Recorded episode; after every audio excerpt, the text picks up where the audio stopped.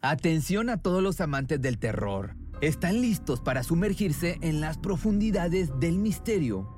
Pues les presento Archivos Perdidos, el podcast que explora las historias más escalofriantes de México. Archivos Perdidos no es solo otro podcast de horror, es una experiencia única que te lleva de la mano a través de historias como si estuvieras ahí mismo, viviendo los eventos junto con los protagonistas. La producción del podcast es impecable, con una narración cautivadora, efectos de sonido envolventes y una música que te sumerge en cada narración. Y si has vivido algo inexplicable, envía tu historia al correo archivosperdidos.genuinamedia.com y únete en este viaje a lo desconocido. Y no olvides también seguirlos en Spotify y Apple Podcast para no perderte ningún episodio. En resumen, si eres un amante de los misterios y las historias intrigantes, Archivos Perdidos es una adición, un complemento obligatorio a tu lista de reproducción. ¿Te preocupas por tu familia? Entonces, ¿por qué darles solo huevos ordinarios cuando pueden disfrutar de lo mejor? Eggland's Best, los únicos huevos con ese delicioso sabor fresco de granja, además de la mejor nutrición, como 6 veces más vitamina D, 10 veces más vitamina E y 25% menos de grasa saturada que los huevos regulares, además de muchos otros nutrientes importantes. Así que, dales los mejores huevos. Eggland's Best, mejor sabor, mejor nutrición, mejores huevos estaba conmigo el día sábado.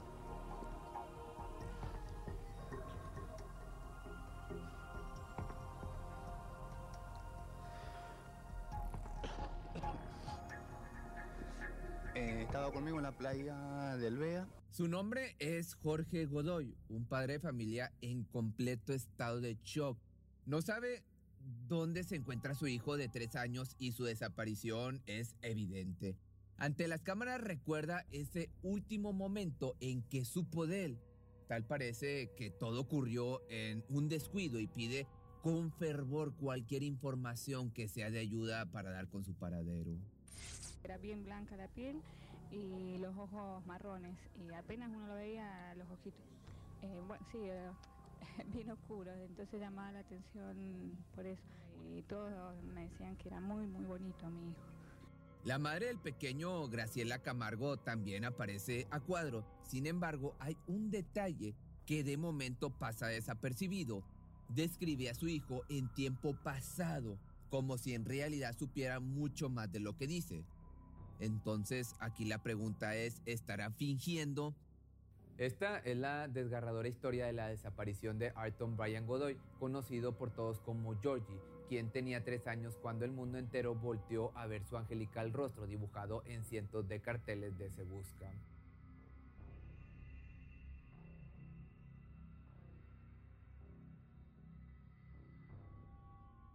Esa carita como de porcelana, iluminado por sus profundos ojos color marrón y enmarcada con el rojizo de su cabello, conmocionó a la población de Mendoza, en Argentina, se le veía tan inocente vestido de camisa blanca y corbatita oscura que cuando apareció sin vida, la comunidad se unió fuertemente para clamar justicia.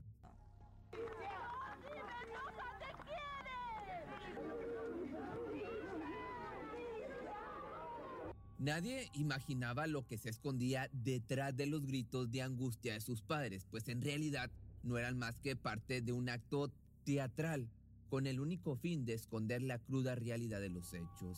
Claro, eso fue lo que realmente molestó, dolió a la gente, esa mentira que utilizaron ellos para crear un supuesto secuestro que en definitiva no ocurrió. Corre el año del 96 en Mendoza, Argentina. Es una época en la que los casos de privaciones de la libertad son muy escasos, razón por la que el rostro de un niño no suele ocupar la primera plana de los periódicos pero las cosas están por cambiar debido a la denuncia de la familia Godoy Camargo. Esta se compone del matrimonio entre Jorge y Graciela, quienes son padres de tres niños pequeños. Acostumbran a llevar una vida tranquila, o al menos eso es lo que parece de la puerta hacia afuera, puesto que se les conoce por su devoción a la religión siendo integrantes de la comunidad de Testigo de Jehová. Por su parte, el hombre de la casa se dedica a la pintura, se le puede ver realizando las letras de los carteles de la comunidad. Aparenta ser un buen padre y un buen esposo, Son una familia normal. Saludan a sus vecinos con cordialidad y no tienen problemas con nadie. Es por eso que cuando la tragedia toca la puerta de su hogar, toda la comunidad en Mendoza no duda en brindar su apoyo. Pero todo comienza luego de la fatídica noticia de la desaparición de su hijo de tres años. Según el relato de Jorge, describe la situación como de película de terror. Supuestamente no da crédito a los acontecimientos del 13 de mayo del año del 96, ese día que con su hijo visitó un supermercado ubicado en Guaymallén. Caminan tomados de la mano justo en medio del estacionamiento. Sin embargo, en un pequeño descuido, Georgie se aleja unos cuantos metros quedando fuera de la vigilancia de su padre. Apenas voltea el hombre para ubicar al niño nuevamente, pero este ya no está. Acto seguido llega a la estación de policía con la historia de una privación de la libertad. La desaparición de Georgie es de lo único que se habla en la ciudad. A donde se mire se puede ver el cartel con su rostro. No solo las autoridades se encuentran en proceso de búsqueda, sino que la ayuda humanitaria se nota desde el primer minuto. Operativos, marchas, equipos de rastreo, todo lo necesario para encontrarlo antes de que sea demasiado tarde. Se movilizó la sociedad, se movilizaron los medios, la noticia llegó a Buenos Aires, por supuesto que se escucharon versiones que se había visto cuando lo subían a un auto, cuando lo llevaban a un lado, Los falsos avistamientos no se hacen esperar y la situación se convierte en una bola de nieve imposible de parar. Toda Argentina quiere encontrarlo, a excepción de dos personas que guardan en su mente la veracidad de los hechos trágicos y totalmente desgarradores. Estas personas son de su misma sangre, quienes le dieron la vida y se suponía debían protegerlo de los peligros del resto del mundo. Estas personas de las que estoy hablando pues son sus propios padres. Como te das cuenta, Jorge y Graciela lanzaron una gigantesca mentira ante los medios de comunicación. Ahora son el centro de atención y las cosas se le han salido totalmente de las manos. Entrevistas, interrogatorios, declaraciones pasan horas y horas con los investigadores relatando repetidas veces los supuestos hechos. Es cuestión de tiempo para que las versiones de cada uno comiencen a sonar incongruentes. Además, justo es en esta parte de la investigación cuando, en retrospectiva, se dan cuenta de que la madre todo el tiempo se refirió al pequeño en tiempo pasado, como si supiera que en realidad ya hubiera perdido la vida. Aunado a eso, las constantes contradicciones entre ellos y en sus propias versiones comenzaron a encender las alarmas de los detectives, generando tal presión que mentalmente fue imposible de soportar. Entonces, después de tantas actuaciones frente al televisor, tanto llanto, angustia y desesperación, finalmente Jorge Godoy terminó por confesar que fue él quien con sus propias manos le arrebató esas ganas de vivir a su pequeñito, su pequeñito hijo pelirrojo de tan solo tres años de edad.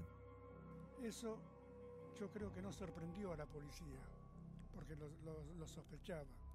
Lo que sí sorprendió y emocionó y dolió fue cuando él explicó la forma en que lo había golpeado. Y había sido brutalmente atacado por su padre debido a una sencilla razón, una reprimenda por negarse a despedirse de su padre antes de que éste se fuera a trabajar. Es evidente que Jorge Godoy sucumbió a un ataque de ira, cuya furia descargó en contra de su hijo a la mínima provocación. Solo era un niño inocente e incapaz de defenderse, eso está más que obvio. Y aparte, pues por algo no se quería despedir. Seguramente le tenía miedo. Esto lo digo yo, son mis conclusiones, no, no estoy seguro. Pero como te digo, sin más debió salir de casa rumbo a su empleo, pero en su lugar levantó sus puños cerrados y los dejó ir con toda su fuerza sobre el pequeño cuerpo de Georgie cobardemente.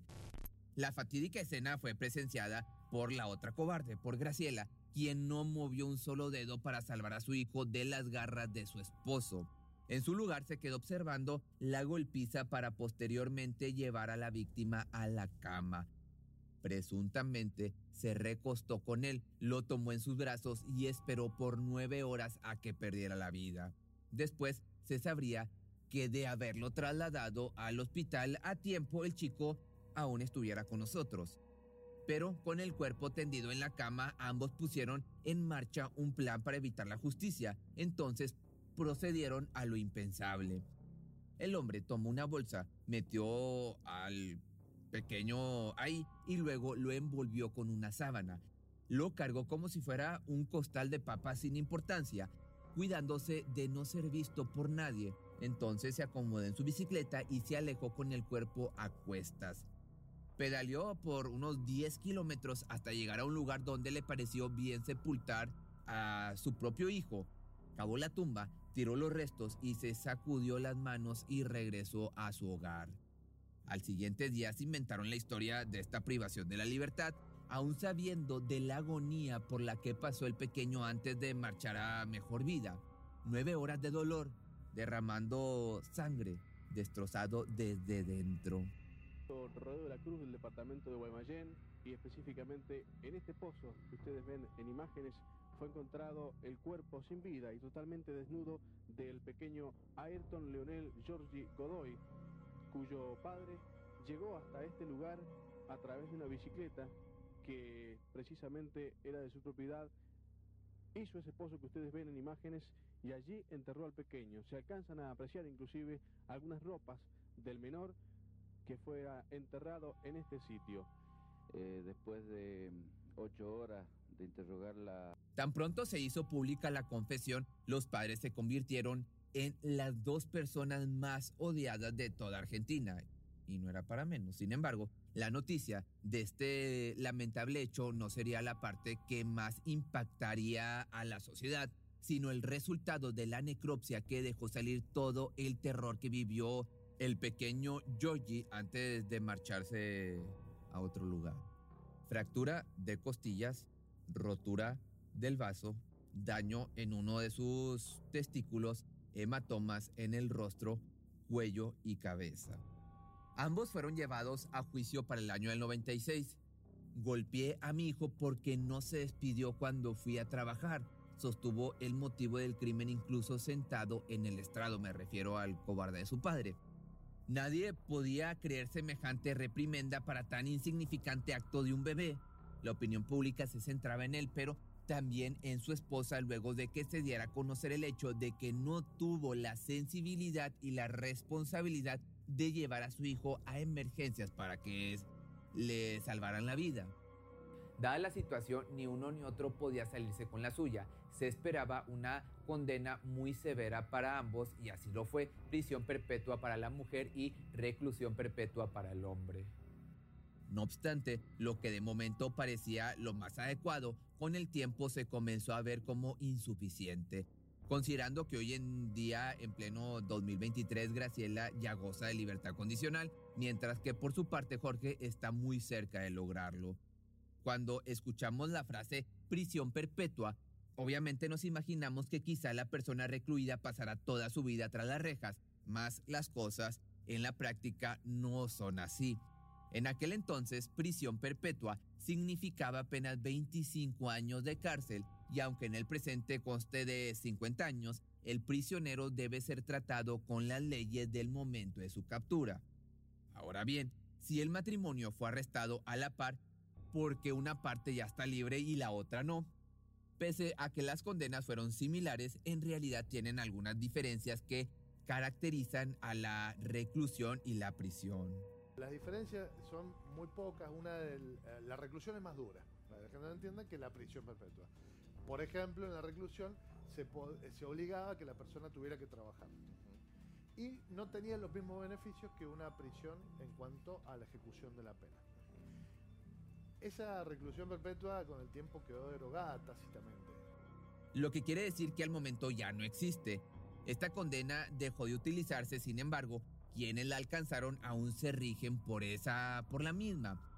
Por tal motivo, Jorge no ha podido gozar del privilegio de libertad condicional como lo hace hoy en día su expareja, pese a no haber cumplido con la totalidad de años de la prisión perpetua que le dieron. Hasta la fecha, Graciela no niega haber dejado morir a su hijo, mas deja al descubierto los motivos que la llevaron a actuar como lo hizo, pues según ella, en aquel entonces era víctima de violencia de género. Asegura que de tener oportunidad por ninguna razón se casaría con ese hombre que la mantuvo con miedo durante tantos años.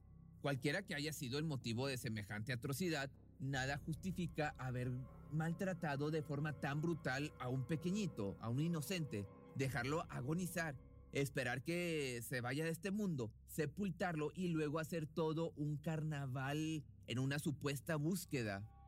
El pobre Georgie falleció a manos de sus propios padres cobardes.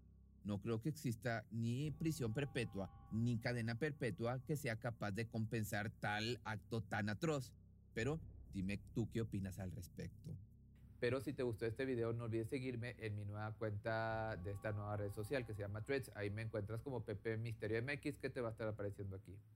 ¿No se merece tu familia lo mejor? Entonces, ¿por qué no los mejores huevos? Ahora, Egglands Best están disponibles en deliciosas opciones. Huevos clásicos, de gallina libre de jaula y orgánicos de Egglands, que ofrecen un sabor más delicioso y fresco de granja que le encantará a tu familia. En comparación con los huevos ordinarios, Egglands Best contiene la mejor nutrición como 6 veces más vitamina D, 10 veces más vitamina E y el doble de omega 3 y B12. Solo Egglands Best. Mejor sabor, mejor nutrición, mejores huevos. Visita egglandsbest.com para más información.